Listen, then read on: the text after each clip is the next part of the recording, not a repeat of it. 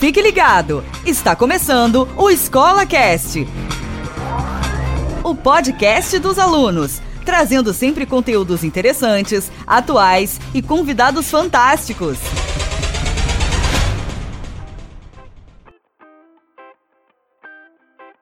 Oi, gente! Então, eu sou a Mariane Slinder, do sétimo ano, e hoje eu vou falar sobre a importância de correr.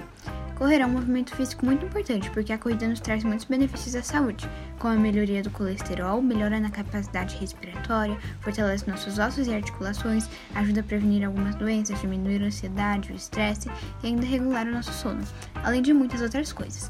Além disso, se quando você estiver velho quiser ser aquele velhinho saudável, sabe o que fazer? Isso mesmo, correr, pois correr ainda te fará envelhecer de forma saudável, aumenta sua vida e ainda irá te deixar mais feliz. Claro, não precisa correr por 10 horas também. Correr por meia horinha por dia já vai te fazer uma grande diferença e com o tempo você pode alterar o tempo, mas sem exageros, viu?